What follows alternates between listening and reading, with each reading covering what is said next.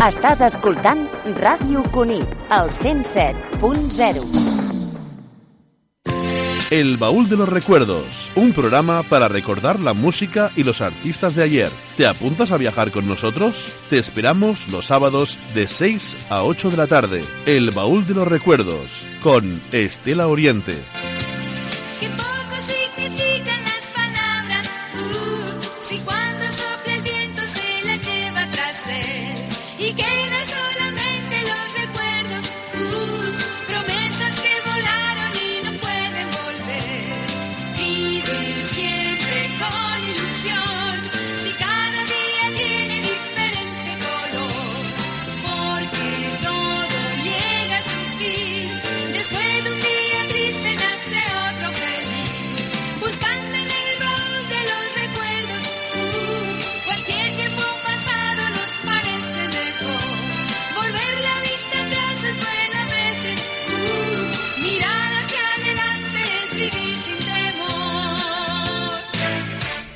Muy buenas tardes, amigos. Una tarde más. Gracias por estar ahí, por compartir estas dos horas con nosotros. Te acompaño con mi voz, Estela Oriente. A mi lado, como siempre, Fran Recio. Buenas tardes. Buenas tardes. Y a mi lado también, Ana Pozo. Buenas tardes, Ana. Hola, buenas tardes. En sonido, nuestro técnico, Alejandro Yurnet. Hoy saludamos a nuestros oyentes de Sudamérica que esta tarde están pendientes de la entrevista que tendremos en nuestro espacio La Ventana. Saludos a nuestros amigos desde Barcelona, México. Eh, hoy hemos preparado una tarde de disco donde sonarán algunos de los temas que muchos bailamos en su día. Qué miedo. Funky Town, Ri- Ritma Bell, Inca Uy, qué buena. y muchos más para hacerte volver al pasado y recordar esos temas preciosos. En Viajando con Ana, hoy nos vamos A México, Distrito Federal. Para conocer ese magnífico país. Un país increíble, sí. ¿Podrías hacer una, algún día, un- una tarde de estas, un programa así de música barroca, renacentista, juglaresca, de trovadores y todo este tema? Em, Mozart, Sí. directamente. No, Mozart no. Sí, qué maravilla. No, música barroca, de arpa, Bach. trovadores. Bach es barroco. Ah, que sí. Bueno, en la ventana una entrevista muy interesante al licenciado doctor Andrés Amado Zuno desde México para hablarnos de la terapia cialoterapia, el poder de la curación de la saliva. Impresionante. Vamos a ver, que es muy interesante el sí, tema. sí, porque hay salivas y salivas. Cuidado con eso. Eh, seguro que nos va a sorprender. Seguro. En Enigma 04, de la mano del investigador Fran Recio, una apasionante primera entrega sobre Jesús. Sobre Jesús, preguntas y respuestas con el con una de las para mí la mayor autoridad que hay referente a este tema historiador eh, también eh, eh, Antonio Piñero que ha escrito también el libro Ciudadano Jesús que la portada es de Ricardo Muñoz que lo hemos tenido aquí en algunas ocasiones. Y bueno, es, es la primera entrega porque bueno, la, la entrevista es muy extensa, pero y no creas que hacemos muchas preguntas, ah, pero bueno, las, las respuestas de parte de Antonio Piñero pues son extensas y aclaradoras, ¿no? Yo recom- recomiendo este libro de Ediciones Adalid, eh, que solo, solo está disponible a través de internet, pero te llega enseguida porque nos aclara muchos conceptos sobre el tema de Jesús, sobre sí, ya le doy así, así se nota que le estoy dando al libro. Y es, es muy interesante porque bueno hay, hay temas, por ejemplo, pues si, si existió, desde si Está muy bien existió el realmente Jesús hasta qué tipo de mensaje, cuál era su opinión sobre el fin del mundo, o Si sea, existían los milagros realmente. cómo fueron los milagros, etcétera. Está muy etcétera. bien, muy bien el libro, un gran libro. Bueno, y como la tarde está llenita de contenidos y siempre nos falta tiempo, empezamos con nuestro primer tema de esta tarde de disco, Miedo me da. Do That To Me One More Time. ¿Qué?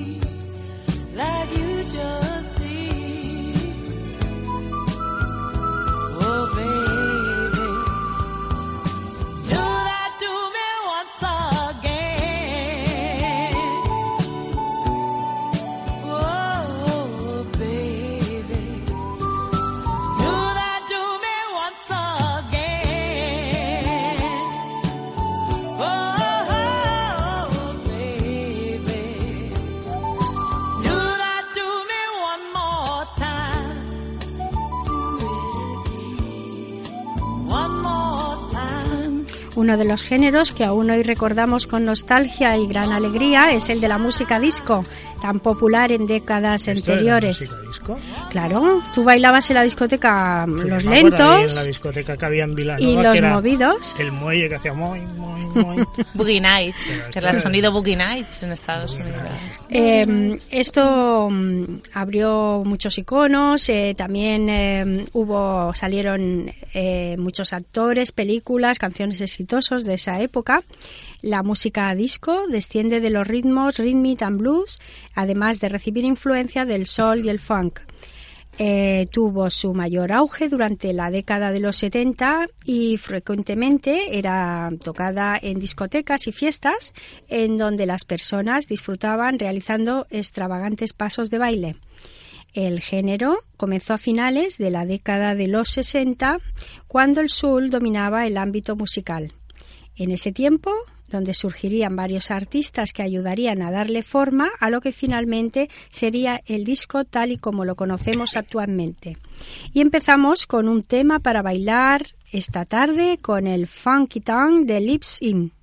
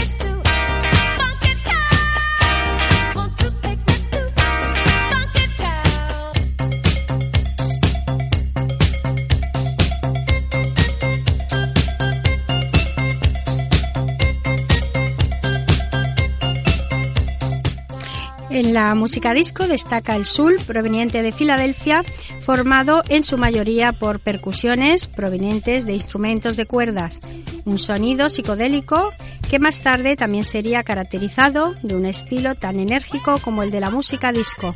Fue determinante también la corriente proveniente de Nueva York para conformar los hits de las discotecas. Barry White, cantante de soul, caracterizado por una voz grave y varonil, fue uno de los músicos que jugaron un papel importante en la transición de ambos géneros. No fue hasta 1975 que la música disco estuvo en pleno auge, brindándonos múltiples éxitos y artistas reconocidos. Las disqueras, al ver el éxito que el género estaba teniendo y que subía rápido como la espuma, no tardaron en imponer a sus grupos y cantantes más destacados la grabación de diversas canciones que tuvieron gran aceptación en la época. Y otro de los temas que muchos bailamos fue el tema de Anita Ward con su Rim Mabel y que suena para ti esta tarde de disco.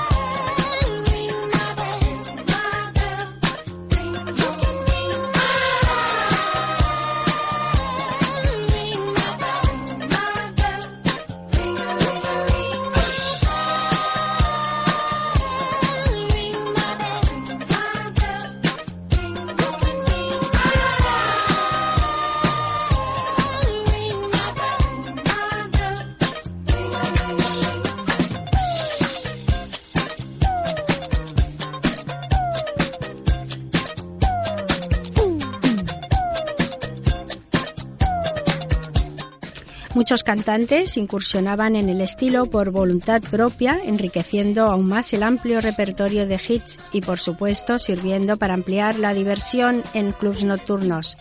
Uno de los grupos más célebres fue el de los Bee Gees, que aún hoy recordamos y del que tenemos presente canciones muy famosos como el popular Staying Alive.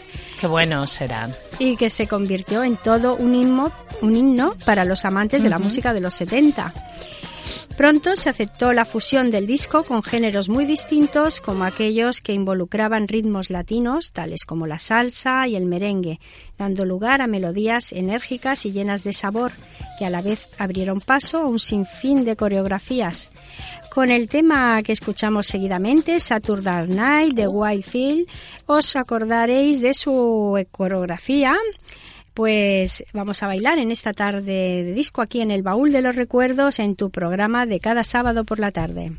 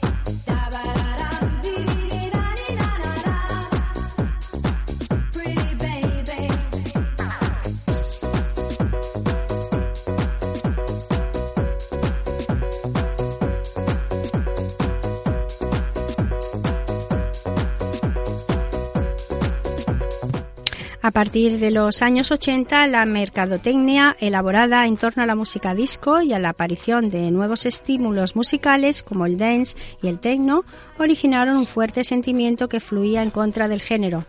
Más tarde vinieron melodías provenientes de la música alternativa como el hip hop y el rhythm and blues, distintas variaciones del pop entre las que se destaca también el punk. Con todo, la música disco seguía dando sus frutos con diferentes éxitos. Don't Cry Tonight de Savage es el tema que suena ya aquí en tus radios amigas Radio Cunit y Top Radio.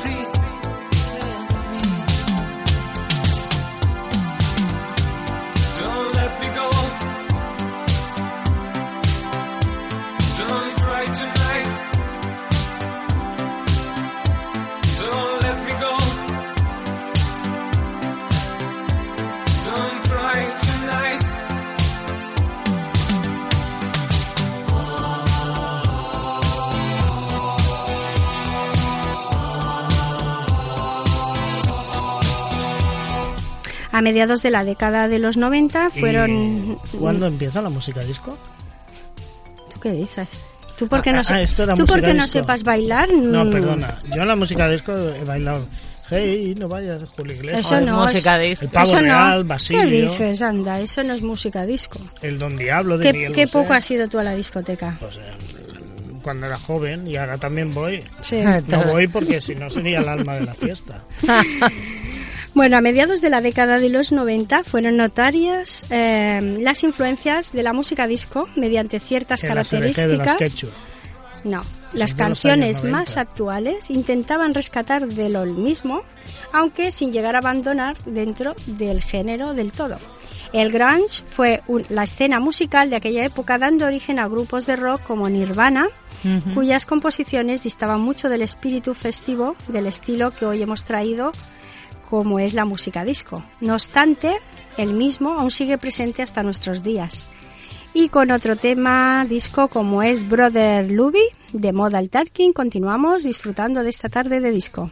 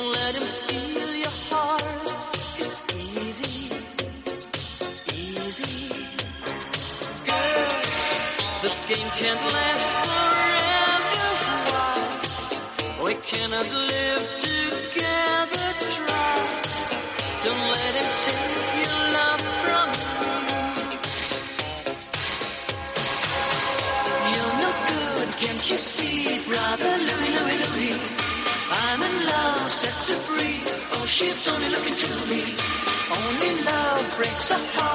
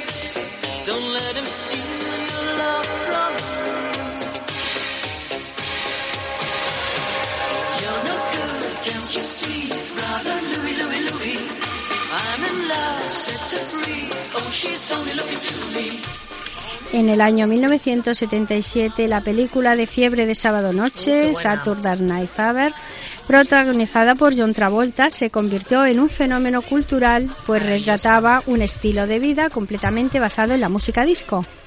Las canciones, la vestimenta y la forma de bailar influyeron a los jóvenes de la generación al instante, haciendo aún más popular el género al que muchos se vieron adeptos. Un poco como Gris. Salió Gris Claro. y todo el mundo... Pantalones de campana y solapones. Exactamente, ¿no? Exactamente, sí. Y gomina. A mí me gusta más Xanadu.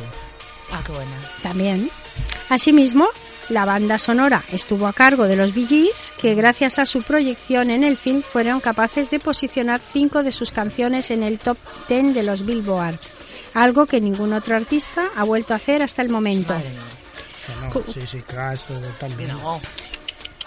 Estos eran lo más. Claro. Como ocurre con otros géneros, la música disco tuve- tuvo grandes exponentes. Un grupo que tuvo gran éxito tanto por sus canciones co- sonora dinamita. como los peculiares vestuarios que los caracterizaron fueron los Villas People. Este sexteto de hombres se caracterizó en los No, años ¿No era un 70. cuarteto? Sexteto, ¿no? No, mira, el Bueno, luego policía, se quedaron- el indio, Claro, los disfraces que llevaban eran, los roles eran el policía, el constructor, el, vaquero, el vaquero, militar, Ah, sí. el motociclista y el indio se americano. Algunos se quedaron después en el camino. Bueno. Digo, no lo sé, pregunto. No, no, aquí era un sexteto. Y, y bueno, y sonando para ti ya Inca de Village People.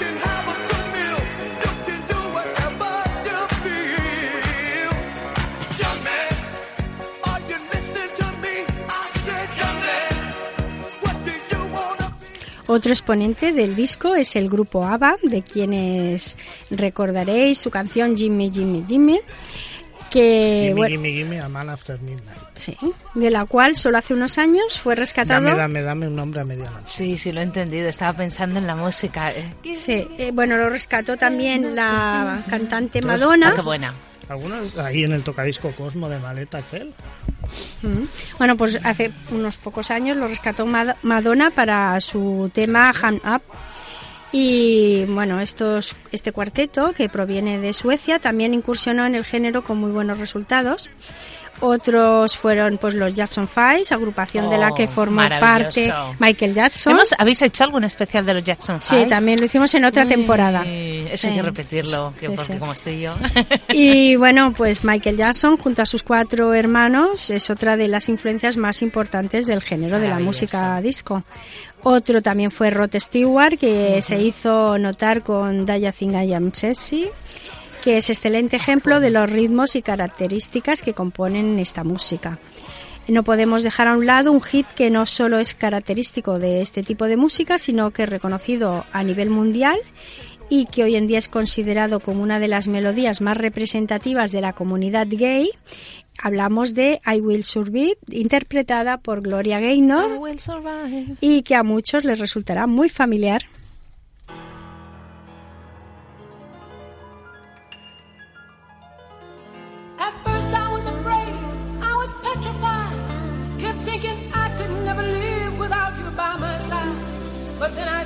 So many nights thinking how you did me wrong. And I grew strong, and I learned how to get along. So now you're back from outer space.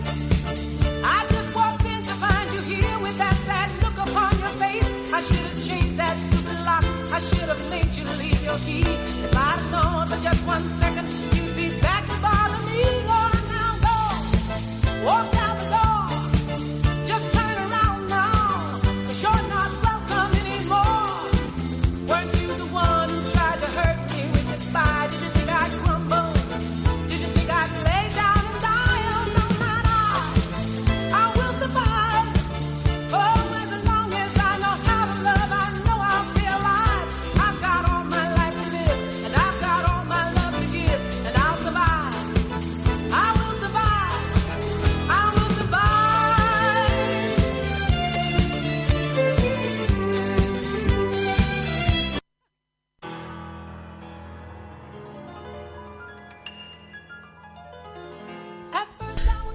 Uno de los artistas que también contribuyó a la música dance fue James Brown. También películas como Fiebre del sábado noche o Por fines viernes nos mostraron por primera vez una discoteca, una cabina de DJ. Muchos pasamos nuestra adolescencia bailando con estos temas que escuchamos esta tarde. Eh, la música suele ser asociada a recuerdos, a sentidos con nostalgia y en caso de añorar algo perdido o vividos, alegrías, risas. También eh, en caso de remo- rememorar alguna picardía.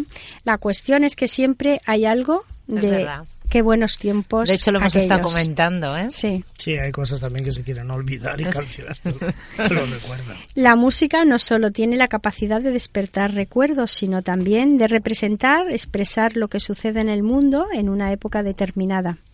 En la década de los 80 surgió un medio de comunicación, un canal que cambió radicalmente el rumbo de la música, MTV. Oh, qué maravilla. Así que los músicos comenzaron a salir en televisión, a hacerse más conocidos, a mostrarse y a contar sus canciones a través de los videoclips. Y vamos a recordar otro tema de Diana Ross, Upside Down.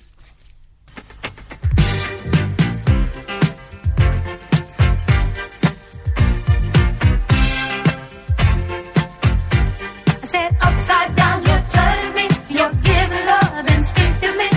Round and round, you're turning me. Upside down, boy, you turn me inside out and round and round. Upside down, boy, you turn me inside out and round and round. Instinctively, you give to me the love that I need.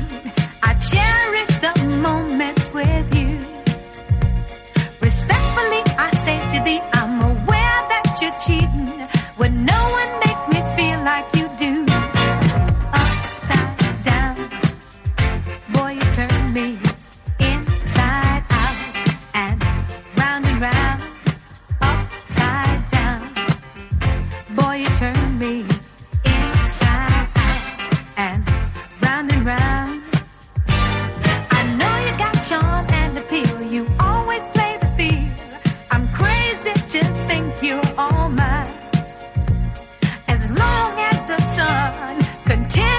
to shine, there's a place in my heart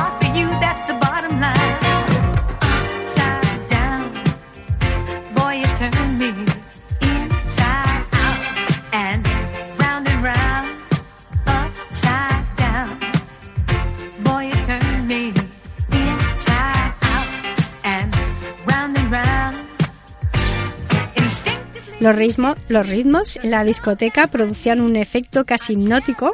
Las personas que bailaban se inspiraban y movían los pies al ritmo de la música. Se convirtieron en lugares llenos de personas con trajes ajustados, amantes de la diversión Personas humanas.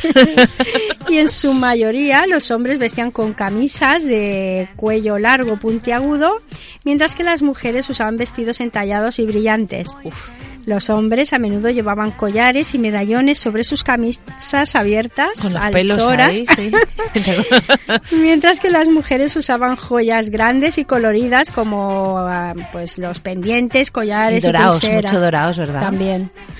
La moda se dictaba principalmente por los artistas célebres de la música y las estrellas de cine de aquellos años. Si hubiese que identificar cada música con un lugar, el fortín de la música disco sería sin duda la célebre discoteca neoyorquina Estudio 54. Ujú. Pero eso no está en Barcelona. no está en También Barcelona. tuvimos una, Claro. también. Sí, sí, pero la auténtica, La que empezó todo. la que empezó era Estudio Hay 54. Otra, otra icono muy en Sitges, muy, Pachá. no, Sí, también. Atlántida. Bueno, también. Es que en esta zona ha habido muy buenas discotecas. Y aquella que teníamos en Vilanova, que se subía a la pista, estabas ahí El clip. bailando y casi te caías ahí el porque clip que en aquel, se subía a la en pista. aquel entonces se llamaba Baobab. Eh, bueno, pues en Estudio 50... Baobab habrá sido tú, yo nunca fui al Baobab. es que yo tú eres, clip. tú eres muy joven. Ya, ya lo sé. Bueno, pues en, en Estudio 54 de, de New York, eh, los, los DJs eh, lo que hacían era, pues para prolongar la diversión, utilizando dos platos con una misma canción y lograron extender considerablemente la duración de los temas de más éxito. Eso dio como resultado las versiones eh, llamadas de 12 pulgadas, donde se invitaba a bailar y a moverse disfrutando de la música según el término. Porque la música disco no era el bacalao, ¿no? Llamado Boogie, El, el Boogie. el Boogie Nights, que he dicho yo antes, yo me acuerdo. Pero el bacalao de la ruta de, de Valencia, Eso es de la otra carretera época. de Eso, Eso no, es otra eso historia. época. Otra una cosa era el bacalao Sí. y otra la música. Yo me acuerdo cuando vivía en Houston que había un sitio que se llamaba el Boogie Nights y era todo música disco. En Claro. el año pues, El hace- no era un coche que lo llevas por ahí por las montañas. También. El Boogie también, También también. Era una maravilla esta discoteca. Eh, bueno, todos tenemos en nuestro recuerdo los nombres de esas discotecas, pues donde descubrimos muchas de las músicas que estamos A escuchando no esta me deja- tarde. no me dejaban salir. Lo que vamos, seguro que lo que no hacías era entrar. No me dejaban salir. Bueno, pues con el tema Boogie Oye Oye Oye, algo así. uyi, uyi, uyi. Boogie Oye Uy, Oye. vamos a, a despedirnos de, ¿Ya de esta, de esta música, de esta tarde de música, pero con estos temas interesantísimos que hemos preparado, pero las seguiremos escuchando a lo largo de todo el programa entre las diferentes secciones. Tenemos una tarde muy llena de contenidos y tenemos que ir a la hora, no nos podemos hoy eh, pasar mucho. Así que vamos con el último tema de este espacio.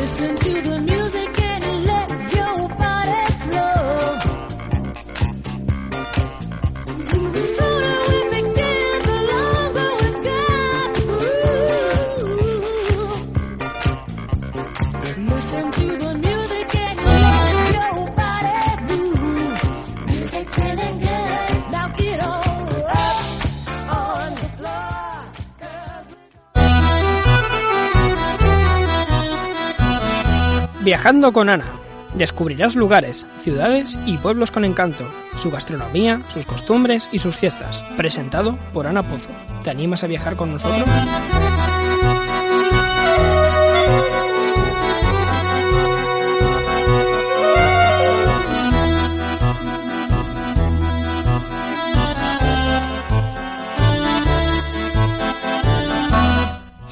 Bueno, pues como dijimos antes, hoy nos vamos a ir a, México, que es también conocida como Distrito Federal. Se conoce como una de las áreas urbanas más grandes del mundo. Fijaos lo grande que es. El Distrito Federal cuenta con más de 8.700.000 habitantes. Parte de la ciudad fue construida sobre lo que fuera un gran lago, razón por la que varios edificios del centro pues eh, se están hundiendo. La Ciudad de México se fundó a una altura de 2.240 metros sobre el nivel del mar en lo que era. Tecnochitlán, sí, la capital de los mexicas, en 1325, quienes según la tradición encontraron en este sitio la señal de su dios, un águila parada sobre un noval devorando una serpiente. Ubicada en la región central del país, la enorme capital de la República Mexicana encierra numerosos atractivos, desde interesantes museos y hermosos edificios coloniales hasta zonas arqueológicas, arbolados, parques y excelente gastronomía. Su centro histórico, considerado Patrimonio de la Humanidad por la UNESCO, conjuga el pasado colonial y prehispánico con la cara, con la cara moderna y una intensa vida comercial. En el elegante Paseo de la Reforma se ubican sus monumentos más importantes, así como la entrada al bosque de Chalputepec, que alberga el Museo Nacional de Antropología, así como el único castillo del país. En la inmensa urbe hay colonias cosmopolitas con la mejor oferta de tiendas, restaurantes y bares, mientras que al sur se localizan los antiguos barrios de Coyoacán, San Ángel y Xochimilco, al igual que la singular A ver, ciudad a- universitaria Vamos a ver, estás hablando de, de México o de China. de México. Claro, porque son Xochimilco, son eh, nombres antiguos, indígenas. Esta urbe se convirtió en capital del Imperio Azteca. En el siglo XVI los mexicas fueron derrotados por la toma de la ciudad de México, Tecnochitlán, y su hermana, la ciudad de México, Taletolco. A manos del emergente imperio español en el año 1521 aconteció que marcó el inicio de la conquista de México. Después, como vamos a tener gente de México, pues que nos digan si lo he dicho bien o no los nombres. En 1535 se creó oficialmente el Virreinato de la Nueva España y la Ciudad de México se reconstruyó y se estableció encima de la antigua México Tenochtitlán. Entonces fue declarada capital de Virreinato que funcionó como centro político, financiero y administrativo de los territorios del Imperio Español en Norteamérica, Centroamérica, Asia y Oceanía. El dominio español sobre la ciudad capital llegó a su fin al concluir la Guerra de la Independencia en 1821, con la entrada del ejército trigarante a la Ciudad de México. En el año de 1823, con la proclamación de la Primera República Federal, terminó de manera oficial el primer imperio mexicano en el año 1821-1823 y el 18 de noviembre de 1824, tras la independencia, el Congreso decidió crear un distrito federal, una entidad distinta a los demás estados para albergar los poderes ejecutivo, legislativo y judicial un territorio que no perteneciese a ningún Estado en particular y es evitar la influencia excesiva de un Estado sobre los demás de la Federación. Los españoles llegaron al territorio que actualmente es la Ciudad de México en julio de 1519. Siguieron su camino por la calzada hasta la capital, donde Hernán Cortés fue recibido por Montezuma el 8 de noviembre de 1519. En 1520, Pedro Alvarado, en ausencia de Cortés, arremetió contra los mexicas en la matanza de Choscal. Este hecho fue el punto porque- por el que los mexicas iniciaron hostilidades contra los invasores europeos. Durante la conquista, Hernán Cortés tuvo como traductora a la Malinche, que fue la que le ayuda en la comunicación con los aztecas. Y bueno, deciros que sobre este personaje se han creado pues varias leyendas. En sustitución de Montezuma, quien fue linchado por su pueblo tras ser obligado por los españoles a convencerlos de cesar las hostilidades, Cuitlahuiac derrotó a los invasores y sus aliados indígenas el 30 de junio de 1520 en el episodio conocido como la Noche Triste. Por aquella época también tuvo lugar una desastrosa epidemia de viruela que cobró miles de vidas, entre ellas la del propio Cuitlahuac.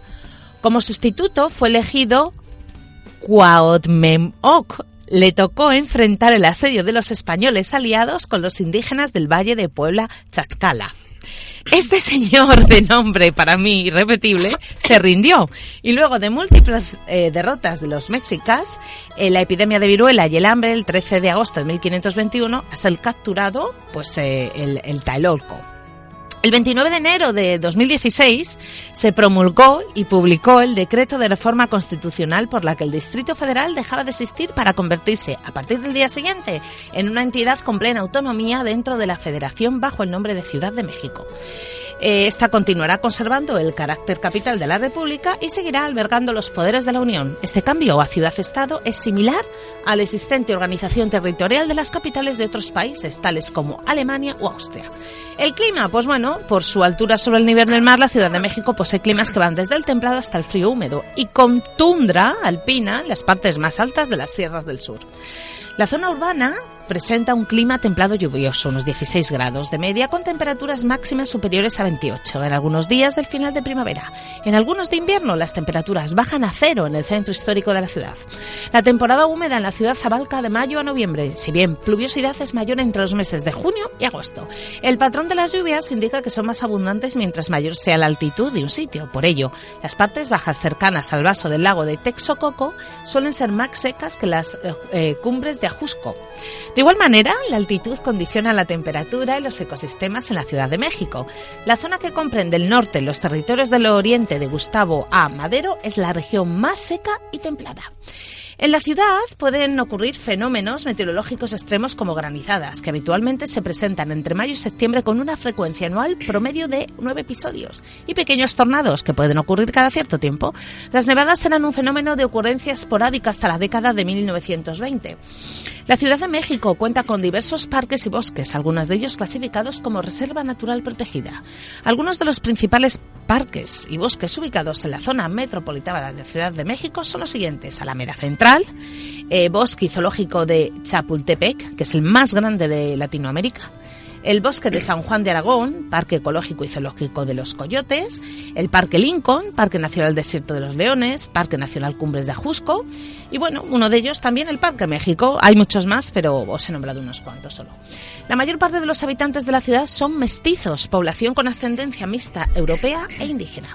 A pesar de que en números eh, relativos a la población indígena, perdón, no representa más del 1% del total de la población capitalina, la Ciudad de México es el ámbito de población amerindia más amplio de México y de América, con más de 360.000 indígenas de casi todas las etnias del país.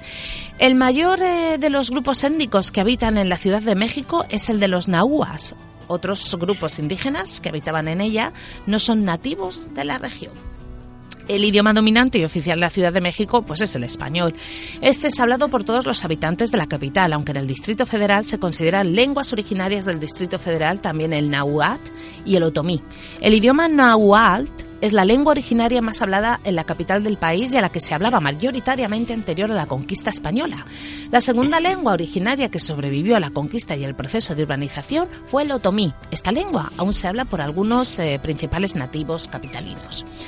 Como principales zonas, teatros, museos y barrios, pues bueno, deciros que el centro histórico de la Ciudad de México, primer cuadro de la Ciudad de México, es la zona donde se ubica el Zócalo, lugar donde antes de la llegada de los españoles se encontraba el centro político y religioso de México. El bosque de Chapultepec, el parque urbano más grande de América Latina, como os dije antes, es un bosque natural y artificial creado durante el gobierno mexica del Valle de México, donde se ubican fuentes de agua que sirven para abasto de la ciudad y que se caracteriza por tener un cerro en un área de un tenue pendiente donde inicia la Sierra del Monte de las Cruces y por servir de zona de recreo y esparcimiento a la población de la ciudad. Tenemos la colonia Roma, es una colonia que posee un anclaje aristocrático y europeo. El Coyoacán es uno de los barrios culturales de mayor atracción para el turismo tanto nacional como extranjero, de características pues muy coloniales. La Villa de Guadalupe, que es el principal barrio religioso.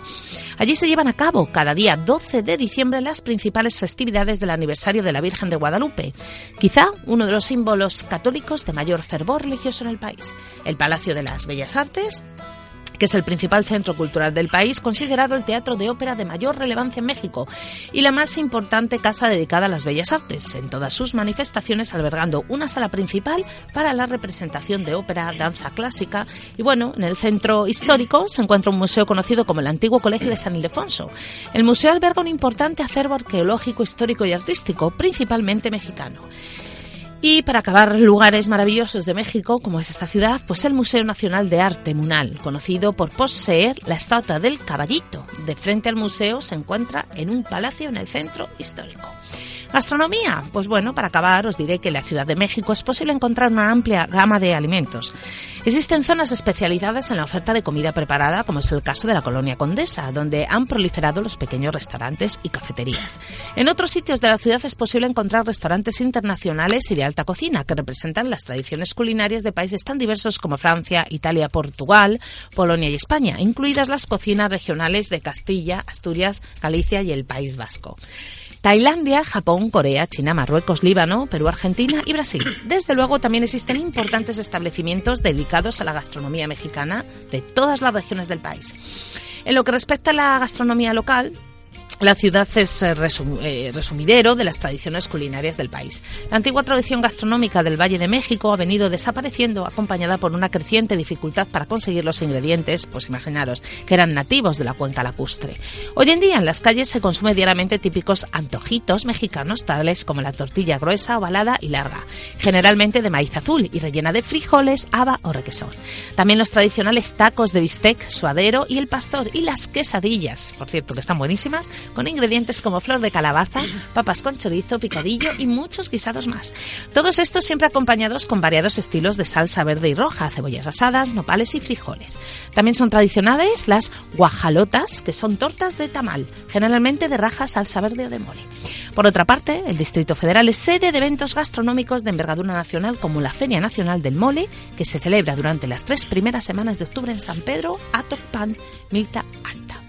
Bueno, deciros que además yo tuve la suerte de cuando viví en Estados Unidos convivir con, con gente eh, mexicana, mucha de ellos, y son una gente maravillosa, son, tienen un corazón, lo dan todo, se quitan ellos de, de comer y de cosas por dártelo a ti. Y bueno, acabando con el tema de la gastronomía, pues impresionante esos tacos, esas fajitas, los frijoles, que no tienen nada que ver con la que normalmente nos venden aquí en los restaurantes, todo hay que decirlo. El sabor que tienen allí las cosas es increíble, lo mismo que comerte allí una tortilla de patata, no tiene nada que ver con comértela aquí. Así que hay que ir a México. Hay que ir a México. Sí, pero o sea, te has olvidado del, del mezcal, de los grandes licores de, de México. Pues ya no estás tú para recordármelo. El gusano rojo y todos esos aguardientes. Eso es que igual ya no se vende, como tengan gusanos dentro. Sí, bueno, sí se vendían hace no hace mucho. Ya, pero es como los lagartos, Yo dentro me acuerdo es que fuimos a legal. la, a la cantina, ahí precisamente en Siches, a tomar unos, unos mezcales de gusano rojo. Y recuerdo que no sé, nos tomamos igual cinco o seis cada uno. Y luego el gusano ya no estaba en la botella. Pues mira, porque No sé lo- qué algún, pasa. alguno lo tenía dentro. Madre Ese era el momento de exaltación de la Pero amistad. qué ricos. Bueno, pues hasta aquí el espacio. Gracias, Ana. A ti. Continuamos. Siempre.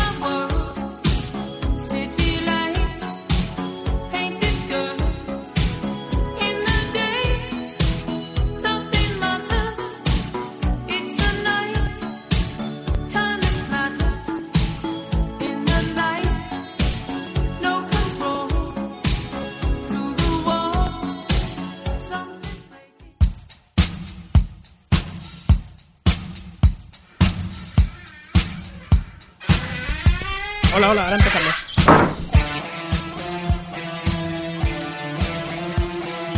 La Ventana, un espacio de charlas, entrevistas y curiosidades donde tú eres el protagonista.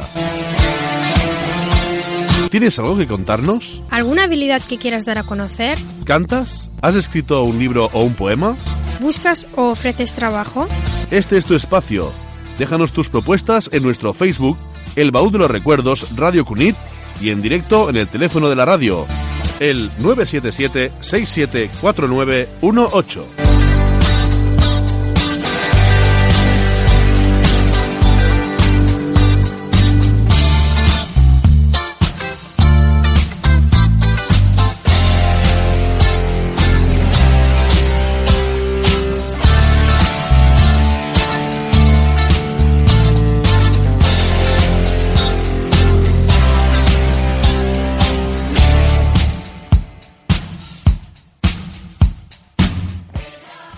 Hoy la ventana se abre para recibir desde México al doctor Andrés Amado Zuno, nacido en Guadalajara, Jalisco, México.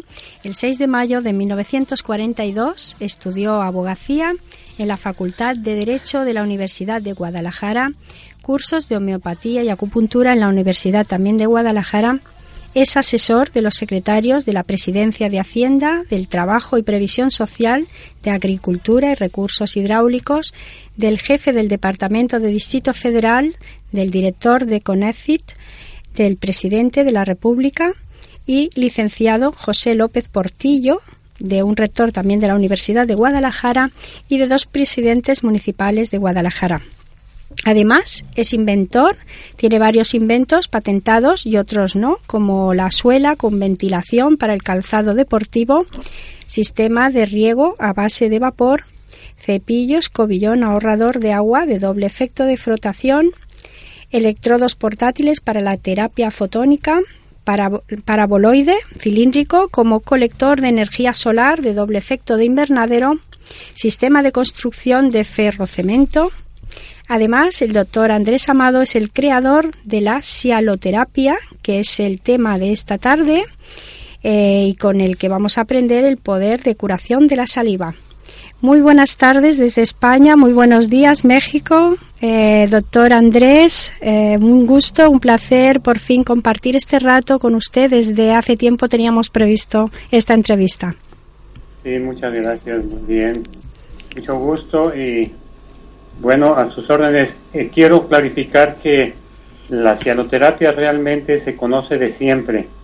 Yo he tenido la, la suerte solamente de, eh, en mi carrera de gambusino de la medicina, encontrarme con esta joya, eh, con esta joya que estaba enterrada. Pues nada más soy el redescubridor, por decir así, en virtud de que todos los grandes de la medicina de la antigüedad, Aristóteles, Avicena, Celso, Plinio, Hipócrates, eh, Maimónides, Paracelso, todos hablaron del poder curativo de la saliva. Y la gente lo sabe. Eh, cada rato las personas me dicen, mi abuelita siempre nos decía, aplíquense la saliva para este dolor, para aquel dolor. De manera que no soy el descubridor, sino simplemente el rescatador. Esa es la palabra correcta. ¿Y qué propiedades tiene la saliva, doctor? Hay dos fundamentales. Una es fisicoquímica, que es la que hace que las heridas en la boca sanen cinco veces más rápido que en otras partes del cuerpo.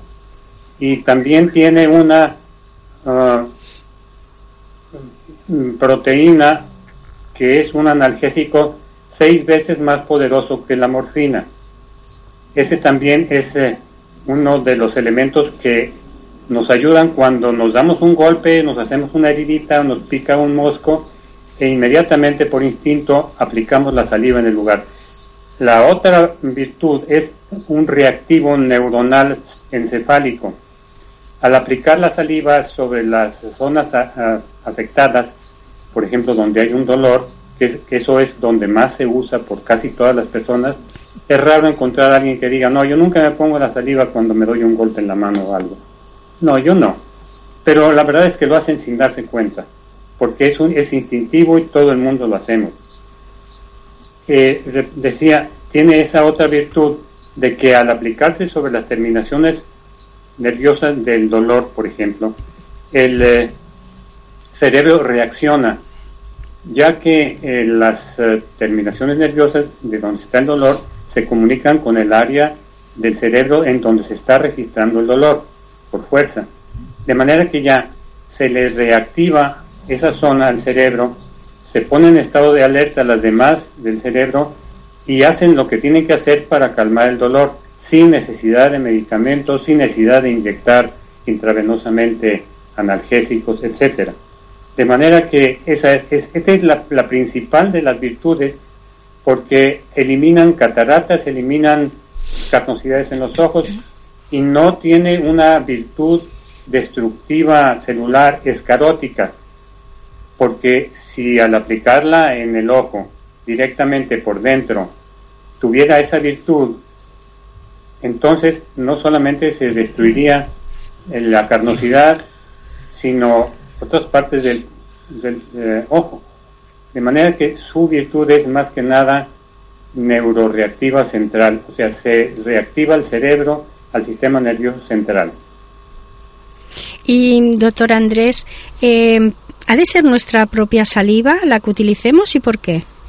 No, eventualmente se puede usar la de otra persona. De hecho, desde la primera edición de mi libro, que ya van seis, es- están agotadas las seis.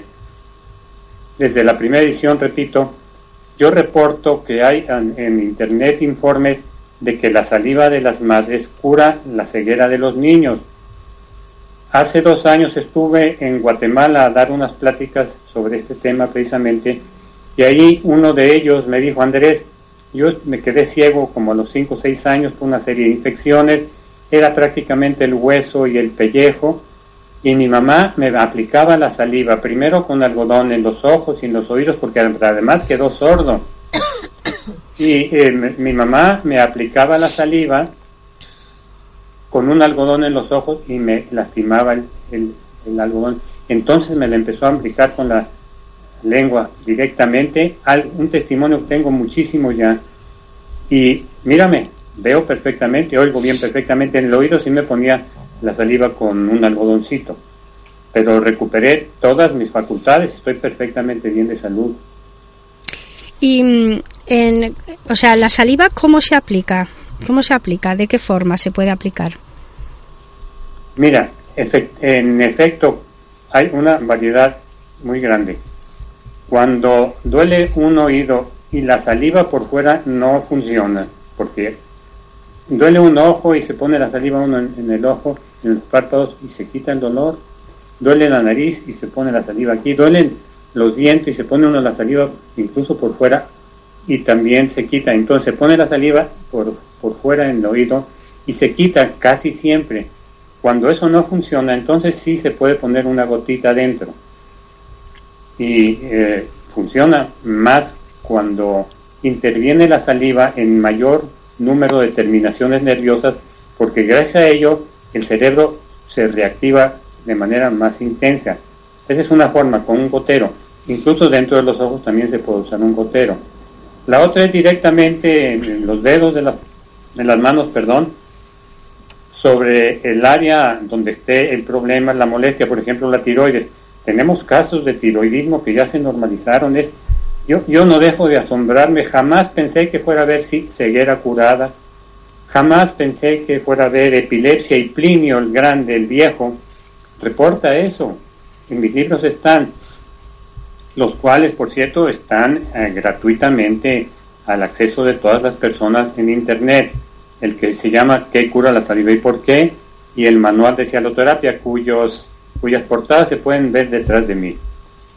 En fin, eh, el, eh, yo repito, nunca pensé que fuera a ver todo eso que ya estoy viendo, epilepsia, ceguera, todo tipo de dolores, eh, cataratas, carnosidades en los ojos, prácticamente todo. De manera que se aplica con la mano fundamentalmente sobre el área dañada. ¿Y Dentro de la boca se aplica, se saca la saliva, se deja orear dos, tres segundos y se mete sobre, digamos, aftas. El dolor se quita inmediatamente, es notable, y se aplica varias veces y el afta desaparece en el mismo día. las eh, el- el acné también se pone directamente en la cara y tenemos casos verdad- verdaderamente asombrosos. Una vez un joven mesero eh, lo vimos tan mal que le dije, oye, mira, te puedo decir cómo te puedes curar el acné. Sí, me dijo, he probado de todo. Ponte tu saliva. Mi saliva. Toda la gente se alarma. Bueno, no, casi todos. Muchos dicen, ah, mi abuelita me decía eso. En fin, se puso la saliva ese día en la noche y el- en la mañana al amanecer. Y como a eso de las ocho y media, se me pone la piel de gallina, amiga querida. Llegó y me dice, mire, ¿cómo estoy? Bueno, como un 80% y estaba, pero terriblemente mal. Me abrazó. Es ahora uno de mis mejores amigos. Notable. Eh, Y doctor, ¿cuántas veces hay que aplicarla para curarse y durante cuánto tiempo? Es variable según el efecto. Si no tiene un efecto pronto, entonces hay que aplicarla con constancia hasta 5 o 10 minutos. Esto lo aprendí de un perro de un hijo mío, quien me dijo, papá, mi perro estuvo lamiendo 5 minutos, 10, muchísimo. Ah, dije, pues está claro, quiere decir que algo le dolía, Ah, tenía un problema y no se le quitaba. Tenía que aplicarse otra vez para hacer reaccionar más al cerebro, lo cual yo ya he hecho también en algunas ocasiones y funciona mejor que aplicarla solamente una vez. Si una sola vez basta, eh, perdón, si una vez tiene efecto, pues entonces basta. Eh, buenas tardes, doctor. A mí me gustaría preguntar, ¿ha- ¿hay algún momento, es decir, la saliva por la mañana, por la tarde, por la noche, ¿hay algún momento en que es preferible o, o vale a cualquier hora del día? Sí, incluso para Celso, que para mí y para muchos es el verdadero forjador de la medicina de hoy, porque él veía lo mental también y lo espiritual, en fin. Él habló mucho y muy respetuosamente de la saliva en ayunas. A algunas personas les causa repugnancia porque obviamente durante el transcurso de la noche las bacterias proliferan y los olores no son muy agradables.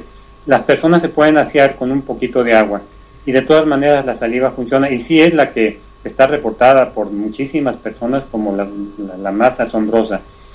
En un padecimiento, en una, en un aspecto de la salud en el cual yo he visto cosas asombrosas es en la salud en general, al aplicar la cara, en toda la cara, la saliva en ayunas. Hace dos años estuve también en Cuernavaca, Morelos, México, a dar una conferencia. Y ahí un señor me dijo, "Oye, Andrés, tengo 79 años. Jamás en la vida me he enfermado. Desde joven me aplico la saliva en la cara. Lo que sucede es esto. En la cara hay terminaciones nerviosas que se comunican con todas las áreas cerebrales. Y esto hace que todos los días al despertar, mediante la aplicación de la saliva, se ejercite notablemente al cerebro. Y un cerebro sano es un cuerpo sano. ¿Qué quiero decir? Que cuando mi estómago está mal, él no tiene la culpa, él no es responsable de su salud, de su enfermedad ni de su curación. Es el cerebro, el sistema nervioso completo. De manera que al aplicar la cara, la saliva en la cara, se, produce longe- longevidad. Tengo datos de un señor que murió de 119 años, su esposa de 112, curanderos tapatíos, eh, pero sí de tapatíos de aquí de Jalisco, eh, y mexicanos. Y personas de Cuba de 100 años, de 99, igualmente en Guatemala, personas por todos lados. El 99% de los longevos de que tengo noticias se ponían la saliva todos los días desde jóvenes en la eh, cara. Y al mismo tiempo, ah, pues eliminan arrugas y todo tipo de problemas en la cara. ¿Y qué cantidad necesitaríamos ponernos? ¿Qué cantidad? Es De variable. saliva, sí, ¿qué cantidad? Es, es- bueno, es muy poquita realmente porque la reacción de las terminaciones nerviosas es lo mismo con una capa delgada que con una, gruesa. Quiero advertir que si se aplica y se frota demasiado huele mal. Entonces no es prudente frotarla. Eventualmente sí hay que dar masaje en alguna rodilla artrítica, pero hay que poner saliva y luego volver a poner y ya frotar y luego volver a poner para que no se seque. De esa manera no apesta. Y doctor Andrés, ¿hay alguna contraindicación en la que se deba evitar usar la saliva? Sí, no hay que inyectarla ni aplicarla en heridas profundas a menos que se trate de una hemorragia muy fuerte. Entonces hay que aplicar la mayor cantidad. Recientemente me caí, me hice un, eh, una herida aquí con los lentes, no fue realmente una herida fuerte, pero sí estuve empecé a sangrar, me apliqué la saliva y bueno, inmediatamente se paró la hemorragia. Tengo muchos, muchos datos. Tiene eh, coagulantes, la saliva también. Y en el momento de que se necesita esos coagulantes, el cerebro manda una cantidad especial. El cerebro está manejando y, coordinando todo.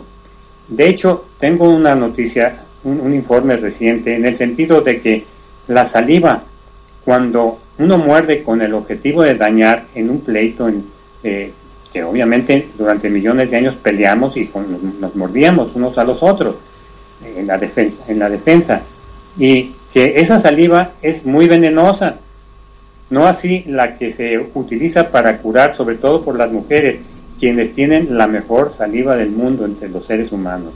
Es notable, hay informes notables de la saliva de las mamás curando ceguera, curando eh, una cantidad enorme de padecimientos. Y, y el tema de la gente que fuma, porque claro, eh, la gente que no fumamos, que más o menos tenemos una higiene bucal buena, vamos al dentista, pero la- esta gente que fuma y que suele beber y tal, ¿esa saliva también sería buena para curar o ahí estaríamos tocando ya? Sí, sí sirve si se usa en las superficies. Esa no se va a poder inyectar. Se puede poner dentro de la boca porque ahí también está la nicotina y todo el problema de la, ah, de la fumadera. Pero sobre la piel no hay ningún problema. Quizá, bueno, vaya a producir un poco de mal olor, pero el efecto de la saliva va a ser bueno. Y doctor, ¿la saliva puede cambiar según lo que comemos, influir a la hora de comer o no importa el tipo de alimentación que tomamos? Es posible. No hay muchos estudios respecto a eso todavía de cómo es la saliva de los vegetarianos y cómo es de las que comen carne. No existen todavía. eh, hay- se están haciendo cada vez más y más investigaciones sobre la saliva. De hecho, se ha estado descubriendo que mediante la saliva se puede identificar cáncer, se pueden identificar estados psicóticos, se pueden identificar diabetes, una gran cantidad y va a suplir a la sangre próximamente. Y mm, mm, la saliva de, de los animales, que mm, bueno, ellos la, la utilizan, como ha dicho antes, para curarse. Eh, bueno, vemos esto, que, ellos tienen esa costumbre de lamerse. Eh, los gatos, cada día los ves que se lamen la cara, se lavan la cara con la saliva. Eh, ¿qué, ¿Qué explicación tiene esto? Eh, la usan porque tiene poderes curativos y sí la han usado desde siempre. Ahora, la saliva de los perros, por ejemplo, y también se sabe que de los gatos, pero más de los perros que tienen mucho a lamer y son lambiscones además, son pegajosos, encimosos. Los gatos no, los gatos son independientes, nos voltean a ver como diciendo, ¿y tú quién eres? Aunque seamos de la casa. Claro que hay unos eh, que sí se acercan y son eh, pues muy cariñosos, pero los perros todos están queriendo siempre trepándonos. Ellos tienen una saliva maravillosa, la tienen ácida, nosotros los seres humanos la tenemos alcalina. Probablemente ese sea uno de los motivos por los cuales sea tan poderosa, pero hay reportes de cáncer curado. de- hay un síndrome de Surek y un perro le empezó a lamer su pie- la pierna a su, a su amo, a quien ya lo habían mandado a su casa a morir porque era una infección que no pudieron con ella en un hospital. Dijeron, váyanse a su casa ya. Y el perro le lamía durante horas a veces, pese a un olor nauseabundo, dice el dueño. Y de repente, un día o dos, no sé, él eh, empezó a sentir sensaciones y le avisó a su doctor, dijo, déjelo, déjelo. Hay noticias ahí de veterinarios que hablan de la maravilla de la saliva de los perros que se quedan verdaderamente asombrados. Un amigo mío me dijo, mira mi Andrés, mi mamá se accidentó, se le veía el hueso de- del antebrazo y le ponía su brazo a sus perros. Se le regeneró 100%, se me pone la piel de gallina, ni cicatriz le quedó y luego se accidentó otra vez, era una pobre señora que se accidentaba mucho obviamente, y se accidentó un- una pierna igual y le ponía y el esposo era cirujano. Era un cirujano de los toreros además. Y les recetaba siempre, aplíquense su saliva para que, para que no les haga cicatriz. Y doctor Andrés, algo que me ha llamado la atención es ver algunas mamás que limpian los chupetes de sus hijos con de los bebés con la saliva. Eh, ¿Esto es malo o es bueno para el bebé? Eh, yo no voy a dar un testimonio personal, aunque aquí una vecina sí me decía, yo siempre limpié el chupón, acá decimos chupón, ustedes chupetes. y hay un, hay un estudio de, la de una universidad de Suecia, en donde vio que eh, los niños de las mamás que limpiaban los chupetes con su propia saliva estaban mucho más sanos, no, no tenían problemas de alergia, no tenían problemas de asma tan seguido como los otros. Y doctor Andrés, ¿qué testimonios nos podría decir de enfermedades em, que se hayan curado con, con saliva? El- en los dolores, que es, es el, el flagelo número uno de la humanidad, prácticamente todas las personas sufrimos dolores. Ahí es en donde yo he visto casos verdaderamente, as- verdaderamente asombrosos. En, eh, en todo tipo de, de padecimientos prácticamente ya he visto después de estos, desde los 80 empecé a estudiar esto, cuando me dio un golpe y un amigo que estaba conmigo, jugábamos tenis, dijo, ponte la saliva, se te va a quitar el dolor y ni se te va a hacer morete. Y efectivamente, entonces empecé a usar en golpes. Pero, repito, he visto ya hi- hipertensión con la saliva aplicada en el pecho y en la espalda, tiroidismo, epilepsia, eh, ciática, lumbago, dolores de estómago, dolores de cabeza, eh, juanetes, los juanetes se desvanecen poco a poco, hay que aplicar la, la del, ayu- del ayuno. Repito, también eh, las eh, cataratas, eh, la alopecia, tenemos un caso de un joven cubano quien sufrió alopecia total, total por la separación de sus papás, se quedó con la mamá y extrañaba demasiado a, a su padre. Y en eh, unos- unas semanas recuperó completamente su pelo. En, en fin, puede, por favor, accedan a mi libro, búsquenlo, es, es gratuito. Y la primera edición tiene suficiente información y el manual de cialoterapia está muy actualizado, que vendría a ser como la séptima edición eh, de, eh, del manual cuando lo hice. Ahorita lo que va a ser la séptima edición de qué cura la saliva va a ser superior a los dos. Bueno, decirle que yo soy hipotiroidea y que a partir de mañana ya me voy a estar dando saliva porque quiero que desaparezca ya esa enfermedad y no quiero tomar más pastillas ni nada, o sea que personalmente voy a voy a empezar ya con, con su tratamiento de saliva. ¿Para qué, pro- para qué problema, perdón? Hipo- hipotiroidismo. Ah, ya. Sí, no, no, no, verá. Poco a poco. Y si tiene acceso a, a un homeópata, dígale que le prepare una tintura madre con su propia saliva. Eh, Esa eh, tiene unas virtudes muy reconocidas también. Por eso es que también tengo un grupo que se llama Cialo Homeopatía. ¿Mm? Entonces, que le preparen un, un, eh, una tintura madre homeopática con su propia saliva. Él sabe cómo. Yo le quería también hacer otra pregunta. El tema de la mordedura que ha dicho usted antes, que a veces al, al morder no es tan positivo. Entonces, en el caso de la mordedura de perros, que la gente se alarma tanto y enseguida estamos poniendo vacunas de tétanos y tal, igual deberíamos dejar simplemente la mordedura? ¿O, o- No. o al, o al ser el animal agresivo estamos hablando de lo mismo? Sí, el, el perro al tratar de morder está siendo agresivo y su saliva es más, es más venenosa. Me, eh, me dijeron que parece ser que cambia el pH. Ah. Algo le sucede, no hay investigación.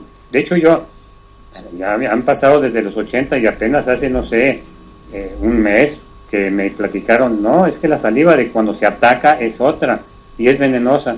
Y me quedé sorprendido. No dejo de sorprenderme de los informes que me dan. Eh, de, de, de verdad, a veces pienso, no, ya, ya, se ya se agotaron los temas. No, no, no, es una cosa asombrosa. Y bueno, mm, para terminar, mm, nos gustaría, pues eso, que pudiera decirle a nuestros oyentes de, de aquí de España y de todas partes donde nos están escuchando, eh, exactamente en su página donde pueden encontrar estos libros, estos, estos informes. En academia.edu es uno de ellos, pero si ponen en, en algún servidor como Google, ¿qué cura la saliva? Hay muchísimos espacios en donde se anuncia el PDF y nada más se hace clic y se baja. Igual, el manual de cianoterapia sí está en universalnews.net, universalnews.net o .org, pero es Universal News. Ahí, ahí está el manual. Pero también en nuestro grupo que se llama Que cura la saliva y por qué pueden acceder a ellos, pedirlo y nosotros les damos la liga. Ahí está publicada, pero no muy recientemente, de manera que localizarla sería tal vez un poco. Sí, los invitamos a que nos visiten en el Face, en eh, qué cura la saliva y por qué. Y también está en mi página web, que es anderesamados1arce.com. Muy bien, estoy oyendo de fondo a Marichelo, desde aquí le mando un abrazo muy fuerte. Eh, y bueno, esperamos eh, estar en contacto y cualquier pregunta que tengan nuestros oyentes, pues ya les remitiremos a, a su página. Gracias, muchas gracias. Muchas gracias, Mila. Un abrazo Una- para Sí, todos sí, ustedes. un abrazo. Un abrazo muy Con fuerte. amor, Mila, y adelante, verás cómo Gracias por compartir. casi con seguridad mitigarás o, o sanarás de tu tiroidismo. Adiós. Un abrazo. Muchas gracias. Not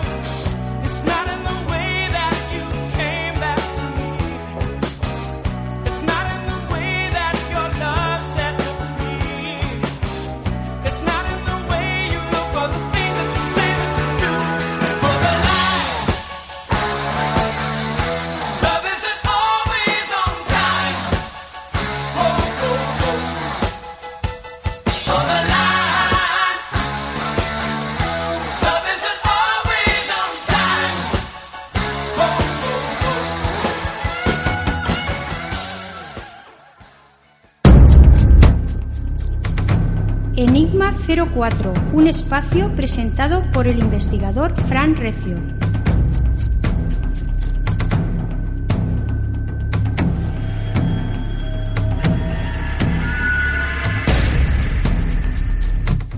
Bien, pues vamos a ir con, con esta primera parte. Como, como he dicho en la introducción, la, la entrevista, estas preguntas y respuestas a Antonio Piñero, eh, como, como una especie de reseña de, su libro Ciudadano Jesús, de editorial Adalid. Pues bueno, nos, nos plantean cuestiones, nos dan respuestas pues a, a muchísimos eh, temas, ¿no? Como cómo deben interpretarse las escrituras, eh, quiénes fueron sus, eh, sus, adeptos, realmente cómo era la, su implicación con las mujeres, etcétera, etcétera. Esta entrevista, com- como digo, entre las dos partes, que la primera será esta semana y la segunda la que viene, eh, no hay demasiadas preguntas, se, se abordan algunas cuestiones como por ejemplo pues la existencia de Jesús, etcétera. Pero mm, es, de tal calado y de tal profundidad que espero hacer una segunda y una tercera parte sobre el tema con Antonio Piñero que, que amablemente pues nos concedió esta, esta entrevista. Vamos a escuchar, como digo, la primera parte de, de este Ciudadano Jesús.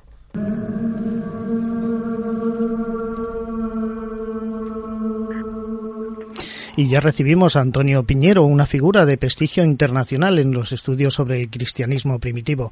Licenciado en, Filología Clásica y Filosofía Pura y Filología Bíblica Trilingüe, doctor en Filología Clásica y ha editado numerosos eh, libros sobre el cristianismo, de los cuales destaco, por destacar uno, porque todos son muy interesantes, el, el último que es Guía para entender a Pablo de Tarso. Muy buenas noches, don Antonio. ¿Qué hay? Buenas noches. Encantado de estar con ustedes. Bueno, es un, es un placer tenerle aquí, don Antonio. Le hemos tenido en alguna otra ocasión, pero bueno, Sí. hoy con, con un libro que, que, bueno, me llegó hace unos días. La verdad es que prácticamente lo tengo acabado.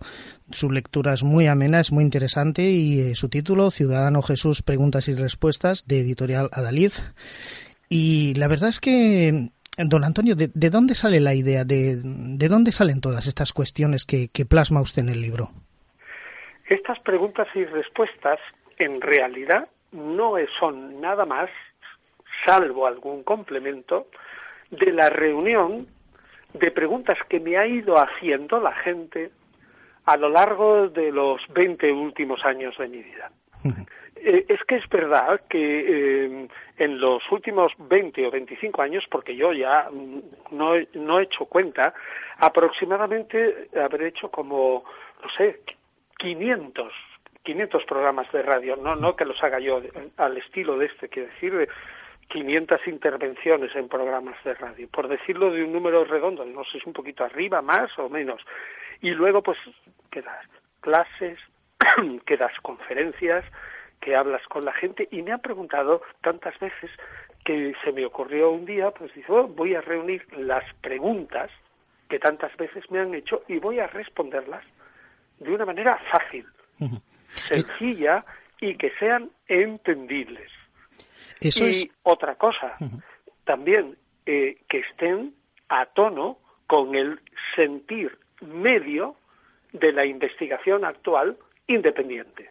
Quiero decir con esto que la investigación sobre Jesús puede estar teñido de creencias propias, por ejemplo, si perteneces a alguna rama, pues como muy fanática, ya sea del, del protestantismo o de la ortodoxia oriental o del catolicismo, pues naturalmente esa, digamos, líneas rojas que te impone tu fe, pues no te permiten pasar de ahí.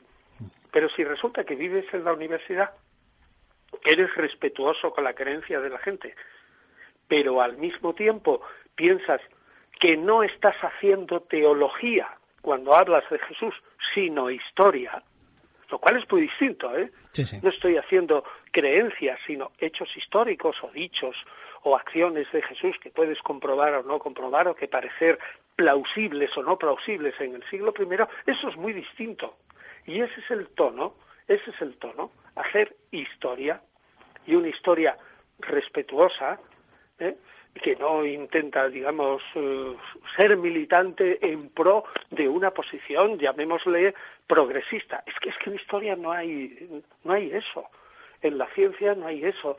El progreso sencillamente es husmear y husmear y estudiar entre todos a ver si llegamos a, a, a un convencimiento común, un consenso común. Bueno, pues e- ese es el fondo de todas esas preguntas y de esas respuestas que yo he intentado dar en Ciudadano Jesús. Historia. Desde luego, yo cuando comencé a leer eh, su libro, Ciudadano Jesús, eh, la verdad esperaba quizás un- unas respuestas quizás más complejas, ¿no? Pero como bien nos ha, nos ha dicho usted, son preguntas que, que son fácilmente comprensibles para aquella persona pues que quizás no tenga esa cultura universitaria que cualquier persona que, que se acerca al libro puede entender suficientemente y puede comprender realmente eh, todas, todas estas cuestiones. Don Antonio, quizás, ¿cuál sería la pregunta, la cuestión que, que más le han, le han, le han, le han O comentado? sea, la que me han repetido mil Sí. veces es si existió Jesús o eso es un invento de los curas. O un invento del Nuevo Testamento, o un invento de los evangelistas, o un mito literario que ellos adoptan, etcétera. Esa me la han dicho mil veces y me la siguen diciendo hoy. Y yo me admiro, ¿eh?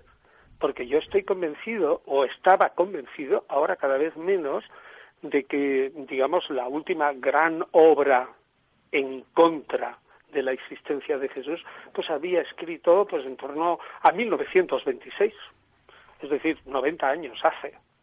y sin embargo continuamente me la siguen, me, me la siguen haciendo. Yo me admiro un poco, ¿eh? Y debo decir eh, que yo no soy un creyente, al menos al uso.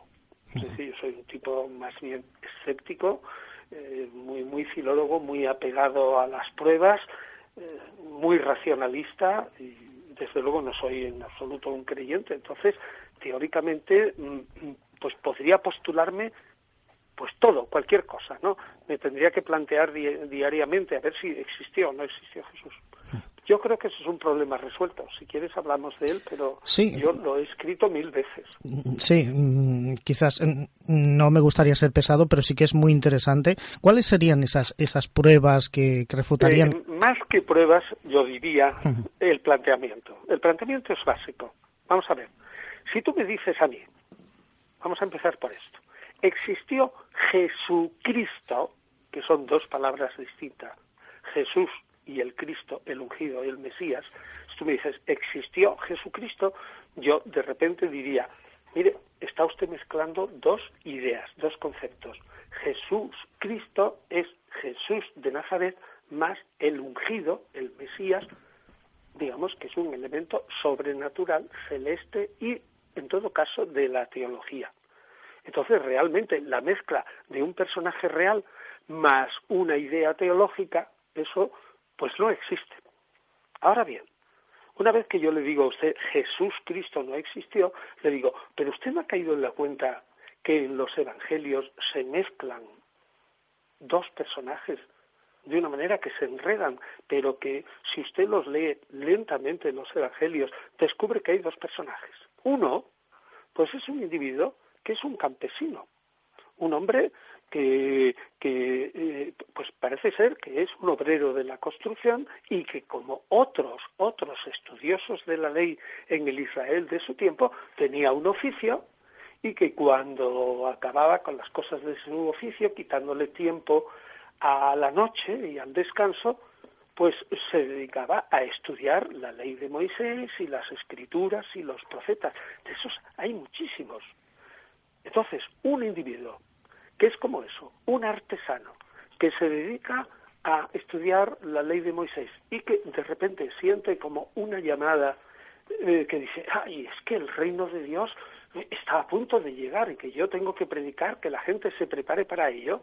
Pues mire, eso, desde el año 4 antes de Cristo, que es la muerte de Herodes el Grande, hasta el año 66, en el que estalló la primera gran revuelta de los judíos contra el Imperio Romano, en esos 70 años más o menos hay 10 u 11 figuras semejantes.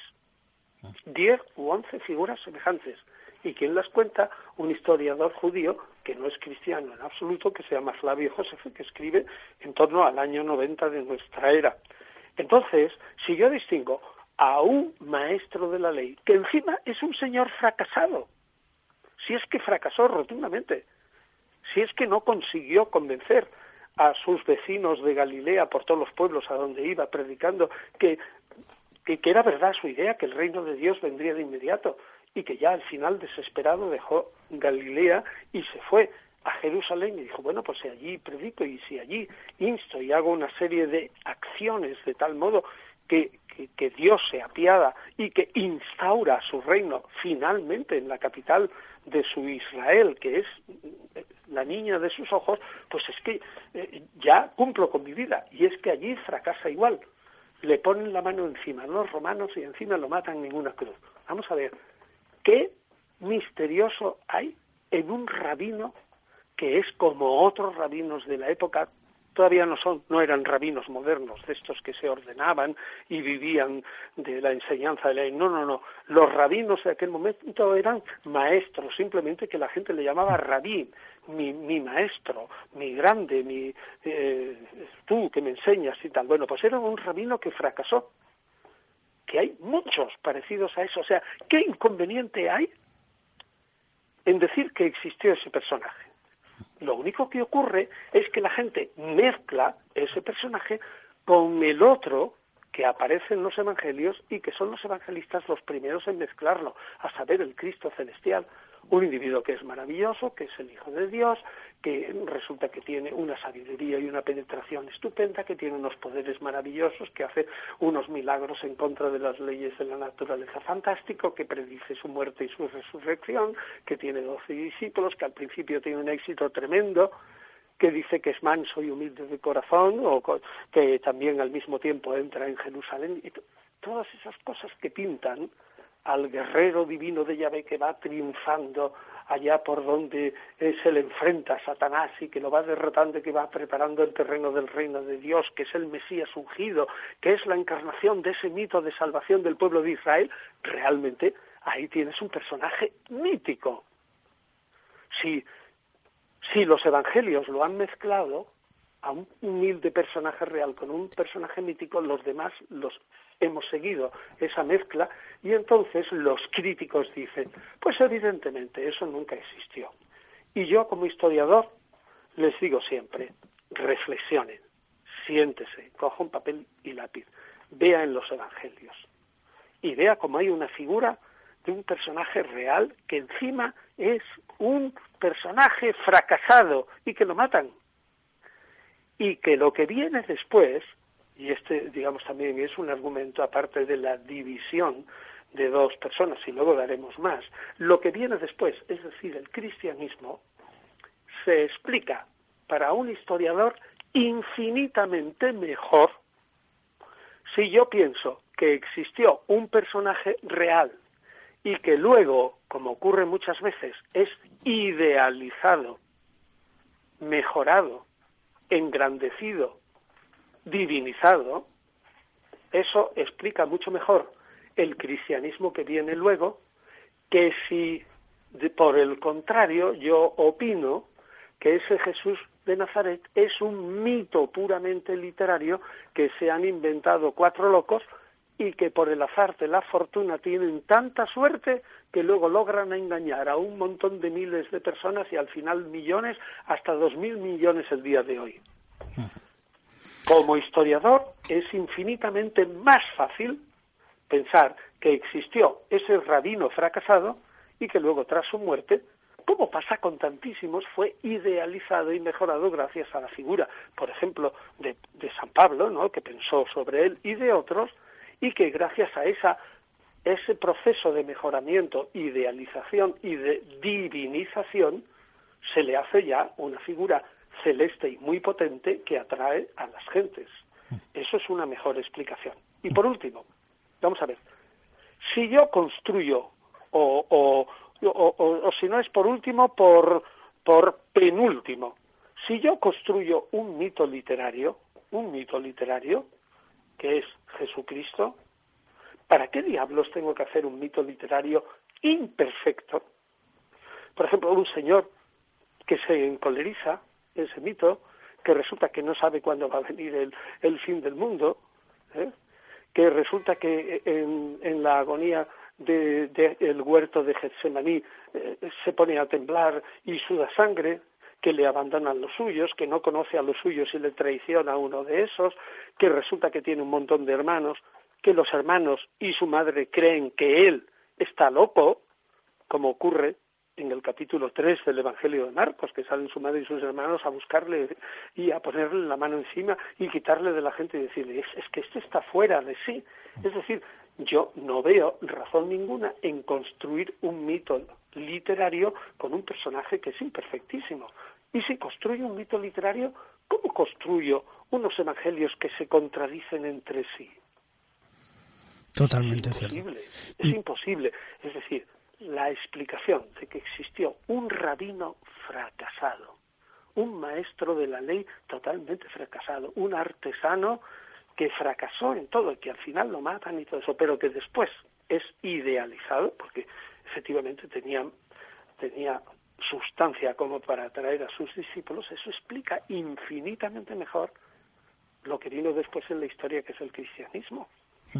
Se da cuenta, o sea, que hay una serie de razones para pensar que es infinitamente más lógico un proceso de divinización de un ser real que no pensar que no pensar que Jesús es un mito literario o un dios solar que no sabemos por qué eh, resulta que tiene el poder de atraer a tanta gente o que como algunos sostienen unos cuantos sacerdotes egipcios de la ciudad de Sacra, allí cerca de Tebas, cerca del, del delta, se dedican a fingir literariamente, es decir, a plasmar un mito copiándolo de cuentos antiguos egipcios.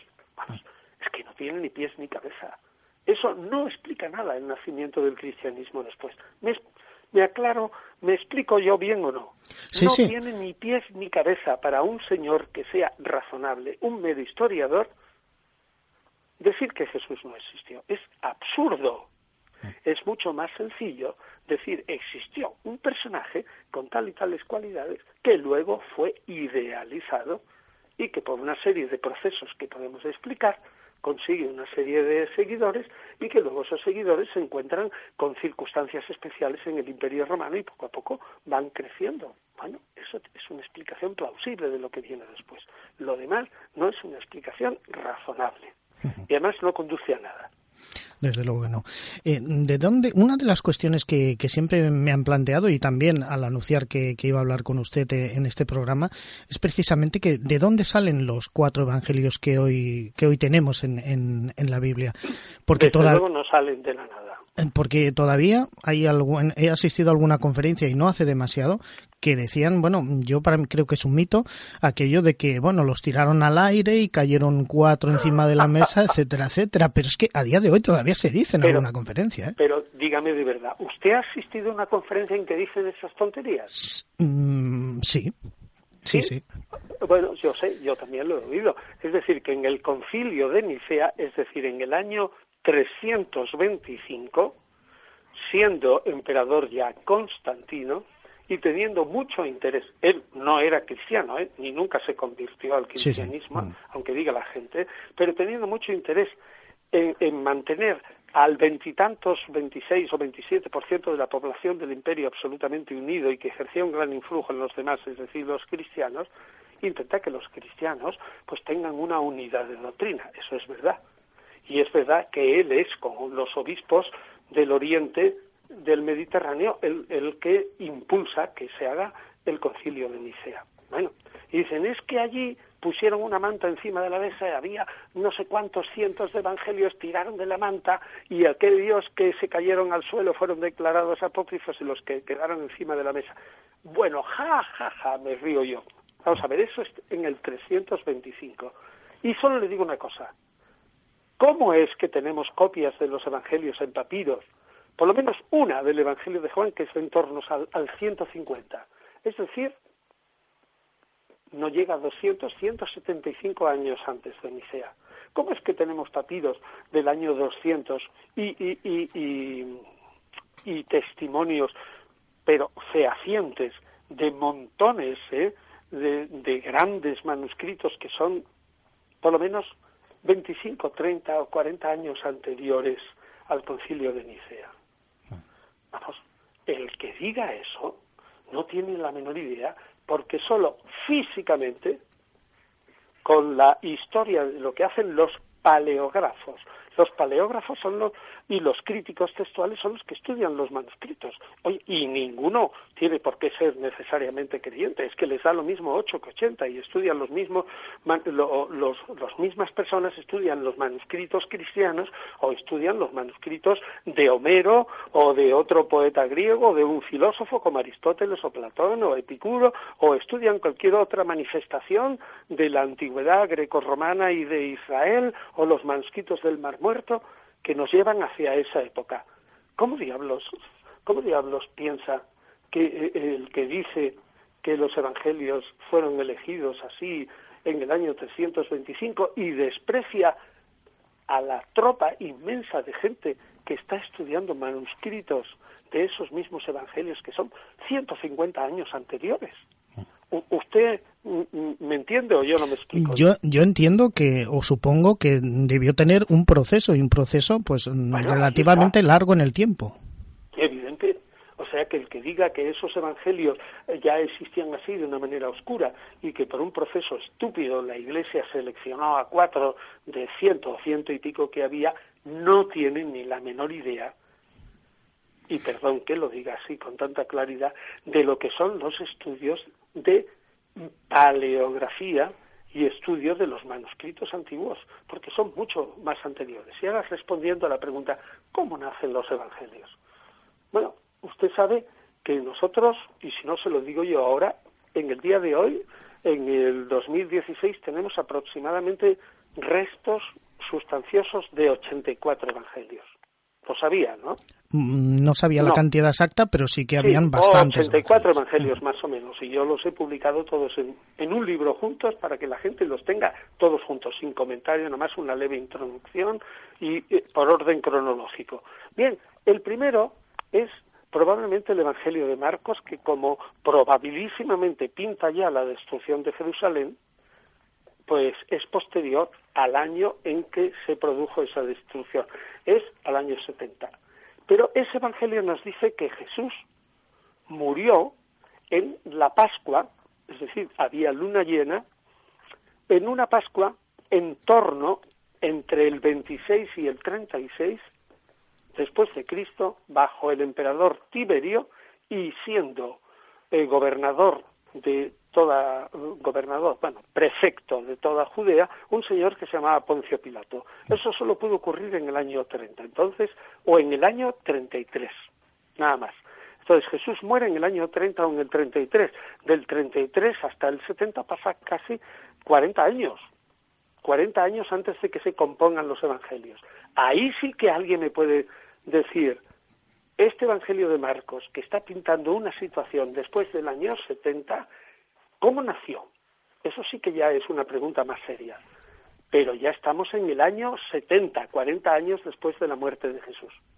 Pues mire, con lo que nosotros sabemos, comparando los evangelios entre sí, estudiando las formas literarias y comparándolos así, sin más lo que dicen, podemos reconstruir primero un documento perdido del que no se conserva ninguna ningún testimonio, no tenemos ningún pergamino, ningún manuscrito, pero que probablemente existió, un documento anterior a Marcos, anterior al año 70.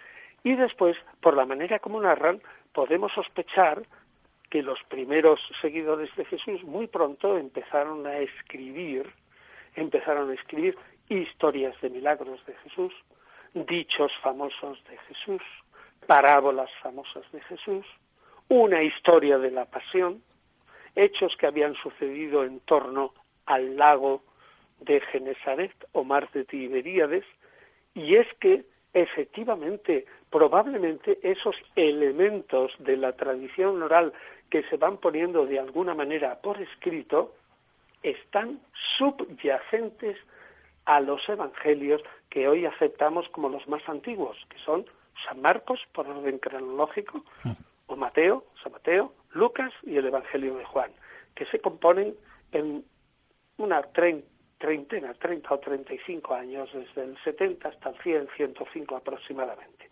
Pues bien, llegamos a la conclusión estudiando que tenemos restos de tradiciones que se han puesto por escrito y que se van reproduciendo en los evangelios cada uno a su manera. Bueno, pues probablemente esas, esas tradiciones proceden a, antes del año 50. En una palabra, podemos afirmar que entre el 300, entre el 30 que muere Jesús o el 33 y el año 50, esa tradición oral sobre ese rabino fracasado, pero que ejerció una gran influencia en sus discípulos, que fue crucificado y que sin embargo ellos, los discípulos, aseguraban hasta la muerte, hasta que los mataran, que había resucitado, pues ese señor que creían que estaba ahí sentado a la derecha del Padre, empezaron a contarse de él muchas historias y algunas se pusieron por escrito.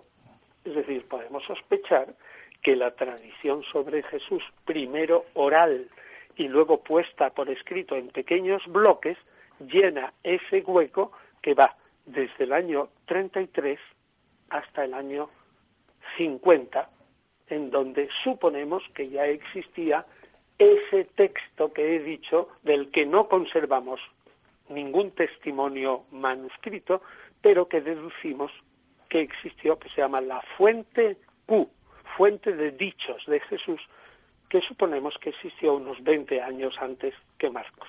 Pero hay más. Si analizamos las cartas de Pablo, de San Pablo, la gente no sabe que una carta de Pablo es el escrito más antiguo del Nuevo Testamento y que se escribió con toda seguridad en el año 51 y que es la primera epístola a los tesalonicenses. Se escribió 20 años antes que los evangelios. Bueno, pues ya tenemos ahí un personaje, San Pablo, aunque en la edición moderna de un Nuevo Testamento está colocado primero los evangelios, luego los hechos y al final, y después detrás van las epístolas de Pablo, sin embargo, debía ser al revés. Pablo el primero, que escribió antes, y los evangelios después, con lo cual la gente no se equivocaría. Quiero decir que Pablo, que escribe en el año 51, ya tiene una serie de alusiones a tradiciones sobre Jesús que luego serán recogidas en los evangelios. Bien, pues hasta aquí la primera parte de Ciudadano Jesús con Antonio Piñero. Recordar que la próxima semana seguiremos con, la, con esa segunda parte. Eh, muy interesante porque mm, le, va, le voy, le vamos a formular una pregunta como es ¿Por qué él se refiere a un rabino fracasado en este término a Jesús? Entonces, bueno, ¿cómo es posible que este rabino fracasado, entre comillas, haya logrado, pues, eh, cambiar y cambiar a, a, todo a todo lo que son, bueno, a toda, incluso, incluso hasta hasta la concepción, ¿no? Del calendario se ha cambiado tantas cosas. ¿Qué, qué te ha parecido? Bueno, pues nada, muy interesante. Habrá que leer este libro. Un libro Además, que... las fotos de la portada, mm, la verdad, bueno, y de la contraportada es muy chula. Sí. Sí. Bueno, pues vamos a escuchar un temita de música antes de despedir el programa.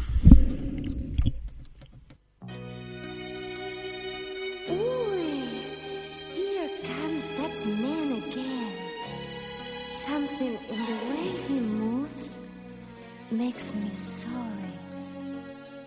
I am a lady. Hello, stranger, you're a danger to the law. I know they're here.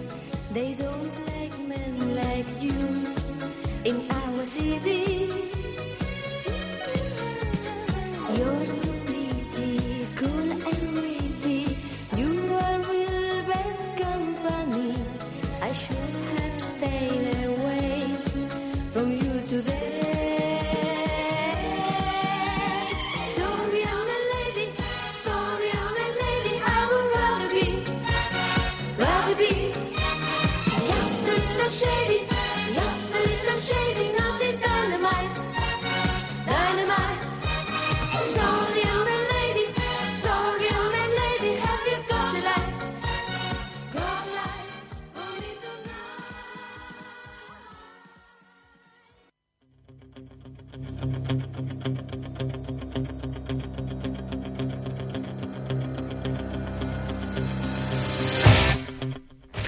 Bueno, y hasta aquí el programa de hoy. Justo Eh, la, la canción que más me gustaba y la pones al final. Bueno, te va a dar tiempo de escucharla todavía. Bueno, pues nada, desde aquí terminamos el programa. Os deseamos que sigáis pasando un feliz día y un feliz fin de semana. Abrazos cariñosos a todo México. Eh, también recordaros que podéis volver a sentir este programa en repetición en nuestra emisora amiga Top Radio, sintonizando www.toppenedés.tk. Que por cierto, un apunte a lo que ha dicho Ana sobre México. En realidad se supone que el tesoro de Moctezuma todavía anda por ahí escondido y no se ha encontrado. Excusa perfecta para ir a buscarlo. Bueno. Venga, pico en la pala, vamos a buscarlo. Pues vamos a, a recordar esto, que podéis eh, rep- eh, tenerlo en repetición el programa sintonizando el próximo sábado en www.toppenedés.tk de 9 a 11 de la mañana. Eh, aquí en Radio Cunit lo repetimos los lunes de 6 a 8 de la mañana en el 107.0 de la FM y en www.radiocunit.cat. Y bueno, como siempre, en nuestra página de Facebook lo tendréis dentro de un par o tres de horitas que nuestro técnico lo sube a la página. Y felicidades a todos, seguir pasando un buen fin de semana y además un apunte, os voy a recordar que en Vilanova y la Geltrú esta noche es la noche de los museos y podéis ir a visitar de gratis todos los museos de la ciudad. Así que no os lo perdáis. Ser El felices. Museo del Ferrocarril también. También, también, también. Ser felices y os esperamos Y la próxima perdices. semana también. Buena tarde. Un abrazo de quien os ha hablado con mi voz Estela Oriente.